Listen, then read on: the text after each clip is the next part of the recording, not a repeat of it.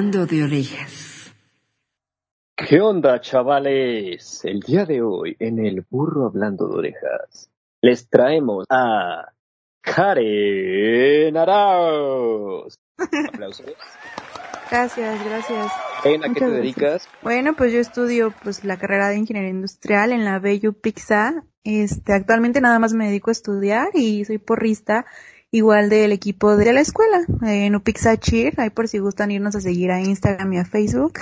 ¿Ser porrista es cansado? Porque ya ves que tienen los estereotipos de que nada más van, saltan, se echan, ¡dame una! ¡dame una! eh", Y ya, cuéntanos. No, la verdad es que sí es bien cansado. Fíjate, cuando yo llevo un año apenas en el equipo y cuando yo entré, de verdad que terminaba muerta en los en este entrenamientos presenciales. Y afortunadamente me tocó este conocer a personas que me han sabido orientar y me han ayudado bastante, este como mi coach y como una compañera, una amiga. Entonces, no solamente llegar y gritar, dame una A y todo eso, no, es un deporte de mucha concentración y de estar a las vivas, si no pues se te cae la la flyer, ¿no? Que así se llama las que suben. Para las personas que nos escuchan, Karen, según tu experiencia, ¿recomendarías a las personas de nuevo ingreso que se metieran a esta actividad? Sí, claro, mira, es una, es un deporte, porque mucha gente no lo ve como un deporte, pero sí es un deporte que incluye, pues es que es muy general, o sea, nosotros hacemos ejercicio de fuerza, hacemos acondicionamiento físico en general, y también llevamos un este, un entrenamiento de gimnasia.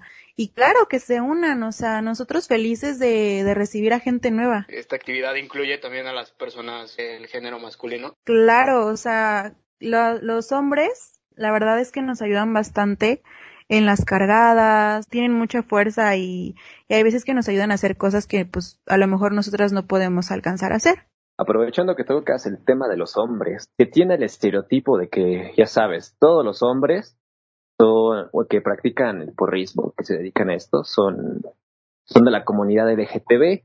Un saludo, por cierto. Pero, que, ¿tú qué dices? ¿Son discriminados? ¿Está, está padre? ¿Está feo para ellos el ambiente? Pues mira, este, yo dentro de, pues de esta comunidad, este, de animación, sí me ha tocado ver, este, amigos míos que pa- forma- forman parte de la comunidad, pero hay otros que no, que son heterosexuales y mira, la verdad es que no sufren ninguna discriminación. De hecho, tengo un amigo muy cercano que hasta tiene su novia, que igual es porrista y los dos son una dupla espectacular. Pero no, o sea, en lo general yo no he visto ninguna discriminación. Y yo, yo siendo Ah. de Cime o de Siquie, ¿puedo meterme a ese equipo de Upixa o es simplemente para su comunidad? O sea, te piden requisito estar inscrito ahí. Este, ya pudimos, este, hacer que gente externa a la escuela pueda unirse, ¿no? Sin ser de Upixa. Entonces, cual- de cualquier escuela pueden llegar y, y unírsenos, no hay ningún problema. Eso sí, ya este, se tendría que ver directamente con el coach, qué papeles más o menos tienes que entregarle, porque él lleva todo ese manejo. Y este, ya, adelante, te puedes unir con nosotros a los entrenamientos y a darle. ¿Es cierto que las porristas nada más salen con deportistas? Pues no, o sea, no conozco a alguien que haya andado con el coreback del equipo de del equipo de americano ni con el, o sea, no, la verdad es que no no ha pasado eso. Ni en lo personal me ha pasado eso, como les digo, ya quisiera yo, pero pues no. Entonces sí hay oportunidad, Charlie. ¿Tiene otros beneficios ser parte de este equipo de porristas, aparte, bueno, obviamente de, de la condición física que se genera en este ejercicio, pero según tú, según tu experiencia, ¿tiene otros beneficios como tal, no sé, a nivel curricular, algún otro ámbito que se pueda utilizar? Sí, bueno, este deporte es una actividad que entra este para liberar créditos, este, bueno, electivas. En nuestra escuela cada carrera tiene que liberar cierto número de electivas para poder titularse. En mi caso, la carrera de ingeniería industrial tengo que liberar un total de 20 créditos. Entonces, esta actividad de- entra dentro de las que te liberan este, estos créditos, ¿no? Obviamente hay demás. Tiene muchos beneficios aparte de lo curricular y aparte de el físico. Entonces, pues, anímense. Hasta ustedes pueden entrar. Qué cuerpo de garrafón que ya agarré toda la pandemia. viejo sabroso. Y bueno, ya escuchando lo que hace poquito Karen, vamos a ponernos un poquito más dinámicos. A ver, ¿con qué historias quieres comenzar? A ver, Karenzuela, ¿tienes historias? ¿Tienes una historia en tu vida de estudiante que te haya marcado la vida? ¿Marcado como vaca? En lo personal que me suscitó este en la escuela, pues no sé si no sé si ustedes han vivido acá una relación bien toxicota. Yo soy experta en eso. Para no decir nombres, vamos a ponerle Juanito, ¿no? Este, o sea, literal, amigos, me llegó a jalonear. Eso fue, o sea, una alerta que yo dije, no, o sea, no puedo seguir con esta persona. Y me dejó así moretones en mi brazo del jaloneo que me hizo. Entonces, la verdad es que estuvo muy fuerte esa situación. Qué macizo. Y, y ahora que me acuerdo de todo eso, la verdad es que sí me arrepiento bastante de, de yo haber andado con él. ¿Cómo, ¿Cómo que te jaloneaba? Si todo se veía como que muy, muy bonito, bonito. acá destilando amor. Bueno, es que ustedes, o sea, como en todas las relaciones, tóxicas y no tóxicas, ustedes nada más ven lo que viene siendo lo de afuera, ¿no? Cuando una persona está dentro de esa relación, pues le toca vivir cosas tanto muy bonitas como muy feas. Entonces, pues, es- o sea, de las cosas más feas que me- él me hizo, pues está eso y otra, un par de cosas más que la verdad ni chiste tiene comentarlo. O sea, yo era un señor, literal. Yo no podía salir a, a, a echarme unas cervezas con mis amigas porque se enojaba el señor. Ay, no, horrible. Era un profe, yo creo. No, el problema es que no podía ser mi sugar daddy porque, ay, no. Te dijo pinche jodido. No, no, no, no, no, no. Según él, sí iba a ir a trabajar con su papá. Según él, porque su papá trabaja en la página. Y de hecho hubo una temporada que se metió a trabajar con él y metió a uno de sus amigos y no sé qué, ¿no? Entonces, de un tiempo para acá, uno de sus amigos, el que metió a trabajar, me mandó mensaje, hola Karen, ¿cómo estás? Como fuimos cuates ahí un rato, este, pues ya le empecé a la plática y, y así, platicando con él, pues yo le dije, oye, ¿cómo les iba cuando trabajaba y así? Y me dijo, ¿cuál? Si nunca trabajamos en la... Trabajábamos en Tepito cargando cajas y yo, güey. Se la tiraba de avaro, ¿no? Decía que tenía un resto de dinero y que su papá y, y así, o sea, él decía que, que cagaba dinero, güey, pero no, la verdad es que, que no. No, chavos, mientras la Karen se iba en motoneta, nosotros nos íbamos en camión, ahí nos encontramos al bazooka queriéndonos vender pulseras. Güey, sí, no sé por qué nunca fuimos a una peda, güey. Siempre nos íbamos a comer gorditas, güey, se maman. Una vez nos colamos una boda. Ah, güey, yo no iba, güey, yo no iba, yo no me Yo colé en una tampoco boda. iba. Bueno, creo, creo, creo que nunca me he colado una boda, güey. Y a un evento de Tupperware. Nos costaba un buen de trabajo saltarnos una, una clase de humanidades Güey. o algo así. Nunca, nunca en la vocacional yo que yo recuerde, güey, nos saltamos una clase así que dijera que nos valiera madre, güey. Por lo general cuando nos brincábamos, era todo el grupo, güey, o no nos brincábamos. Pero bueno, estábamos hablando de la toxicidad y ya nos desviamos del tema. A ver, yo tengo una pregunta, Karen. ¿Cómo, cómo es este vivir esa experiencia de tener un novio tóxico? Fíjate que es bien difícil salir de una relación, este, así. Tú dirás, ay, güey, o sea, ¿cómo vas a decir que es difícil si te están tratando de la fregada, no? Pero es que ya es un juego mental, güey, o sea, ya tú ya estás dependiendo de esa persona, ¿sabes? Y esa persona ya sabe cómo, cómo tenerte en la palma de su mano y viceversa. O sea, ya es un juego mental muy cabrón. Entonces, este, mientras tú dices, ay, no, es que yo no lo aguanto, este, te acuerdas de todas las cosas, entre comillas, bonitas que viven y dices, verga, pero pues, no, no puedo, este, dejar así, ¿no? Esta relación, igual ya de tanto tiempo, pues no, no se puede, ¿no? Entonces, este, pues ya cuando es una relación codependiente ya es muy, muy complicado salirte de... Eh, Yo tengo el dicho de que entre menos te metas con gente de tu escuela mejor, pero yo creo que es, es después incómodo, ¿no? Imagínate que lleguen ese grado de toxicidad y todo, terminen y todo, y todavía seguir teniendo a ese men, pues bueno, tenerle que ver la cara o cosas así. Nah, para empezar, pues no fui como que mucho de relaciones en la escuela. Ay, ajá, Bueno. es un mujeriego. Ah, no, hijo. No te creo. Está bien. Bueno, no en el salón. Sí, se me hace como muy incómodo. ¿Qué recomendaciones le darías a una persona que estuviera a lo mejor en ese tipo de situaciones? Todo es amor propio. Si tú realmente te quieres, o sea, quieres a tu persona y, sabes que no mereces eso, pues simplemente es abrir los ojos. Y para una persona que todavía está en ese tipo de relaciones, pues sí es difícil. Es difícil que abran los ojos, pero pues más que nada darse cuenta que tú te mereces algo que, que te llene, algo que te, que te haga sentir bien, alguien que, que esté libre contigo, o sea, porque una relación es ser libre, ser libre tú como persona, pero estar acompañado, me explico, porque pues las relaciones tóxicas te quitan libertad, paz, tranquilidad, este, felicidad. Entonces, pues más que nada eso, el amor propio, ¿no? Digamos, no tan extremo. Eh, el primer episodio una historia de eh, el típico amiguito, ¿no? O sea, como por ejemplo tú dices de Christian, que te hicieron un tipo de problema respecto a él. Ah, pero luego sí, digamos que hay amigos o amigas que pues se pasan de cariñosos o algo así y hacen sentir cierta inseguridad. Entonces, ¿crees que o creen que es, es tóxico comentarle eso a tu pareja en plan, pues oye, me incomoda la manera en que están tratándose ustedes dos, no sé.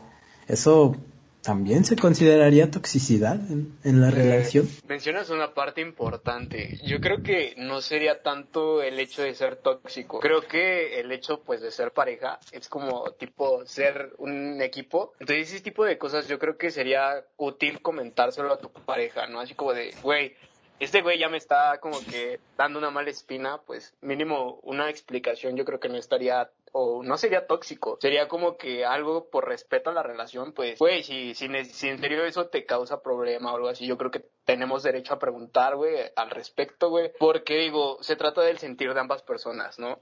No sé ustedes qué piensen, pero siento que no es tan tóxico como pensarían algunas personas. Mm, de hecho, la verdad es que el decir tus sentimientos o tu sentir es cero tóxico, la verdad es muy sano. ¿Por qué? Porque le estás diciendo a tu pareja, oye, ¿sabes qué? Mira, me incomoda un poco este que hables con ella o con él, o, o la manera en que se llevan, la verdad es que no es de amigos. Y ya, simplemente sabes qué, poner las cosas sobre la mesa y ver cómo reacciona tu pareja, ¿no?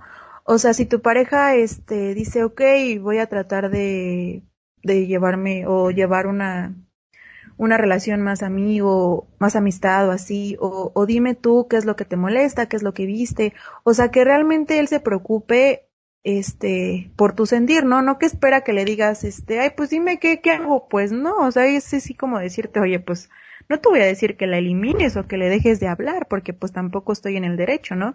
Pero pues sí espera que tu pareja haga algo, ¿no? Hay una morra en la boca que haz de cuenta que me agregó por Facebook primero, me habló todo bien chido, ¿no? Dices, bueno, vamos a hablar, somos amigos, somos compadres, somos compas, compañeros. Y pues está normal, me contaba su vida y que su papá tenía dinero, ya sabes, presumir. Pues yo bien chido, no, me lo tomé a la ligera, no, yo no quería nada, yo ni la ubicaba. Pasó el tiempo y esta se volvió más loca, de cuenta, la morra me, me, acosaba, se creaba mil cuentas y mil números de teléfono para mandarme mensaje, estaba bien sacado de pedo. Y luego llega un día donde conocí una chava que pues sí me gustaba, ya, ya me eché de cabeza porque pues nunca me conocieron a una. Le llevo a salir con esta chava y la morra, pregunto qué qué onda porque se conocían, me dice que estaba súper loca, que esta sabía que ella, o sea, con la que salí, que quería conmigo y pues ya sabes, ¿no? La típica chapulín, pero que no le hiciera caso porque una vez tenía un trabajo grupal que se fueron a Toluca de práctica, algo así, pero que la morra, la culera, se inventó cierta historia y que la dejó en la carretera. la, carretera a mitad del camino. ¿Qué, pedo? Creo que tener a tu pareja en la misma escuela, en el mismo salón, es un gran caos. Porque mira, por esto, por este lado, se dividen amigos. Si tienen amigos en común, siempre va a haber uno que se ve por un lado para el otro. incluso los profesores. El, el tener a una pareja, ya sea, o sea, hasta en la misma carrera, güey, es un rollote. O sea, yo vivo con el miedo, güey, con la preocupación de toparme a mi ex en una clase, aunque sea virtual, o sea, yo digo, puta, me lo encuentro y es como de, uy, o sea, ya se me hace pesada la clase. Afortunadamente, no me ha pasado. también hasta los profesores de la misma clase, porque tenía mi última novia, así, uh, y luego terminamos, ya saben, acabamos mal, esto y lo otro, y no sé si recuerdan una profesora de historia que me traía como la maestra Heifer, traía a Drake. Yo no podía decir algo porque yo era un pendejo. No podía decir ni buenos días porque es un pendejo. Cállate, pendejo. Y otro güey pasaba y le decía una pendejada. No, excelso, excelente. O sea, llegar a ese punto de la toxicidad en los profes, convertirse en un profe culero. ¿Han tenido experiencias con profes culeros? Uy, yo tengo una historia que vengo guardando, bueno, que me mandaron desde hace tiempo que habla exactamente de eso. Bueno. Eso no lo sé. Cállate, Alexa. A ver, hace tiempo me mandaron esto. Dice así. Buen día amigos de El Burro Hablando de Orejas. Me gustaría que me comentaran qué piensan al respecto de los profesores que por alguna razón les caes mal. Les cuento, en la preparatoria en la que iba, el profesor de inglés me sacó de clase y me mandó reporte argumentando que estaba haciendo ruido, cuando yo solamente estaba con mis audífonos escuchando música. Pues para empezar, no creo que sea muy respetuoso estar escuchando música con audífonos en medio de una clase, pero bueno. Y el compañero que estaba sentado junto a mí era el que estaba platicando y haciendo ruido. Yo creo que el problema empezó porque desde primer año me juntaba con unos amigos e incluso uno de ellos le cantó un tiro a ese mismo profesor y lo trataba como una basura. Y quizás se quedó con el rencor con todos los que nos juntábamos con él. Sinceramente no lo sé, pero quizás sea yo el del problema, porque una maestra también en la universidad me sacaba calificaciones menores a las de mis compañeros, aún teniendo el mismo número de participaciones e incluso las mismas respuestas en los exámenes, pero aún así me calificaba muy diferente y peor que a ellos. Espero que puedan darme su opinión con respecto a este tipo de profesores. A ver, ¿qué tienen que decir al respecto? De que si tu compa es el objeto, ¿por qué se ensañan contigo? ¿Qué tienes que ver tú? ¿Qué clase de maestro hace eso, no? ¿Dónde queda su profesionalismo? La verdad, o sea. Bueno, ahorita que mencionan lo de los profesores culeros, si es un, si es un problema toparte con este tipo de, de individuos en, en la universidad, porque luego como que son problemas ya más personales que por académico, bueno, que sea por cualquier cosa académica. Una vez tuve problemas con profesores, eh, antes este, yo tenía un crío, bueno, pues ese crío se llevaba súper bien con el profesor, yo no tenía ningún problema con respecto a ese profe porque pues nunca, bueno, siempre me pareció un güey súper X, ¿no? pero de, después de ciertas situaciones, güey, este tipo se me acercaba demasiado, güey, pero así cabrón, güey, y hasta eh, llegué un momento en pensar como que dije, no mames, este, empecé a dudar de la sexualidad de ese cabrón, ¿no? Porque yo decía, güey, esto ya no es normal. Este, supongo que él lo quería como que hacer ver como tipo broma, pero güey, era súper extraño, güey. Había momentos donde él pasaba, güey, y cuando mi crío no se daba cuenta, güey, me agarraba la pierna, güey, o, o se acercaba demasiado a mí, güey. Entonces yo qué cara de qué pedo, güey. este, empecé a tener pedos con ese vato, güey, y ya llegó un momento en el que sí me emputé, güey, porque ya eran eh, acciones que ese güey hacía que eran súper raras, güey. Me, me parecía súper extraño, güey. Yo decía, verga, güey, este güey, neta, sentía que acá andaba acosadón, güey. En ese tiempo, güey, ese profesor eh, me sacaba cinco en los exámenes, güey. O le entregaba los putos trabajos y ya hasta siento que por ahí alguien tiraba paro, güey, porque ese güey todo tachaba, güey. Entonces sí empecé a tener pedos con ese, con ese profe, que sobreentiende un poco el, el, el llevarse pesado. Güey. Y pues, pues en ese entonces, pues ya que dices, güey, pues arriesgas tu, tu estancia en la escuela, güey, o te pones al pedo por un güey así. Y una vez yo fui a gestión escolar, a entregar, no me acuerdo qué, fui a sacar la credencial.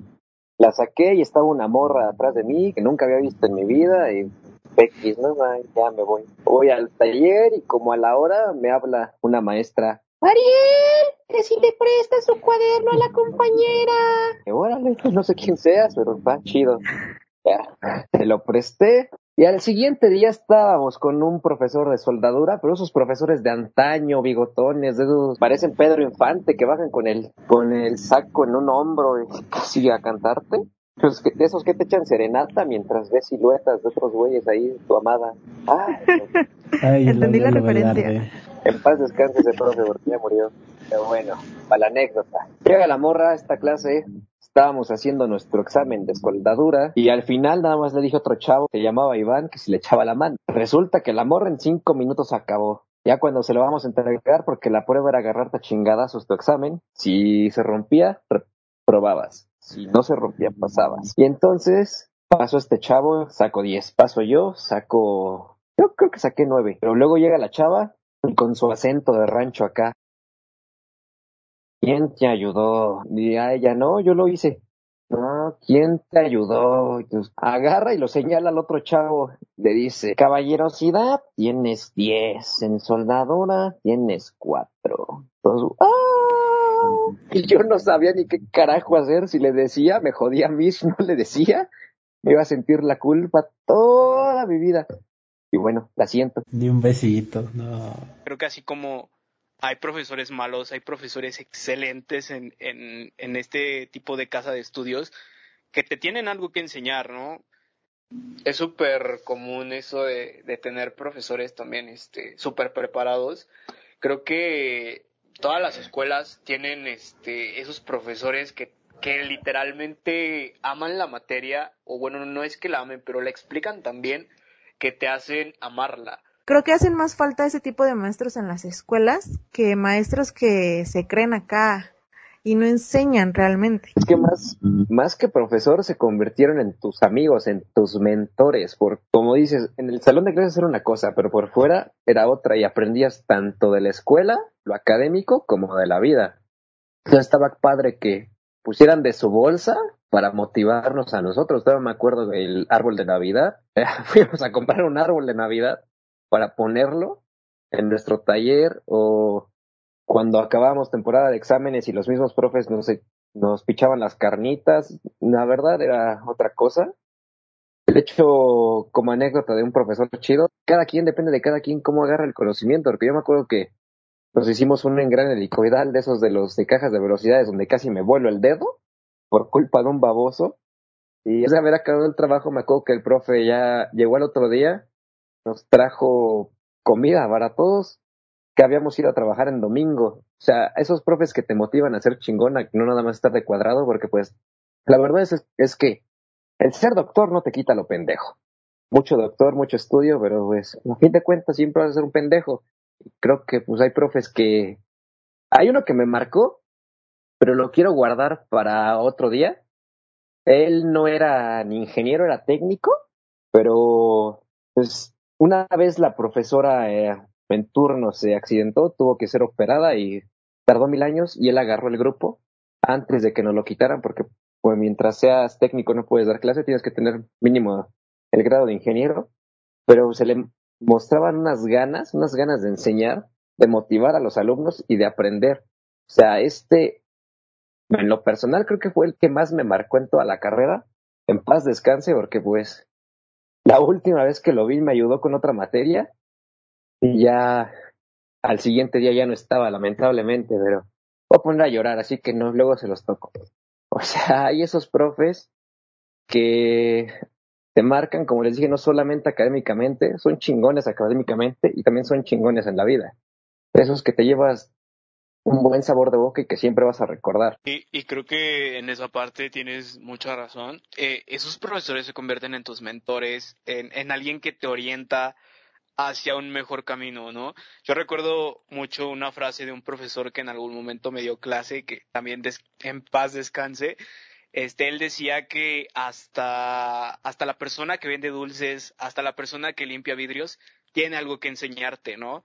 Porque pues nada se aprende, más bien él decía, nadie, nadie nace este, sabiendo todo, entonces hasta la más mínima profesión que tú ves tiene su chiste. Entonces, güey, ese tipo de palabras que te dicen que, bueno, que te orientan a ser una mejor persona, a comprender el esfuerzo de las demás personas como, como trabajadores o como personas que te pueden enseñar algo, es súper, súper una buena experiencia. Si en la carrera tiene un profe culero, no se decepcionen, no, toda la carrera van a tener ese güey, no, toda la, no todos los profesores son igual.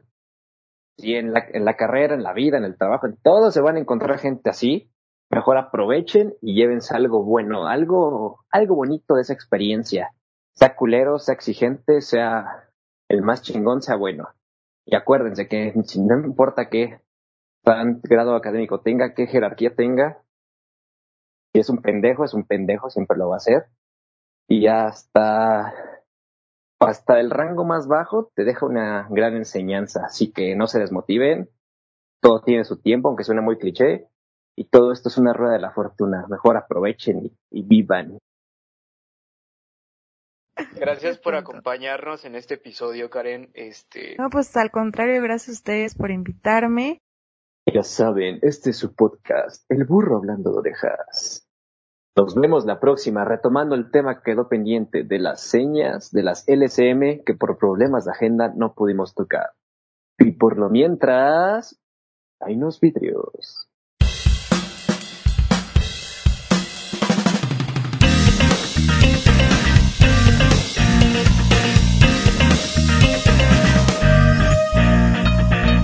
El burro hablando de orejas.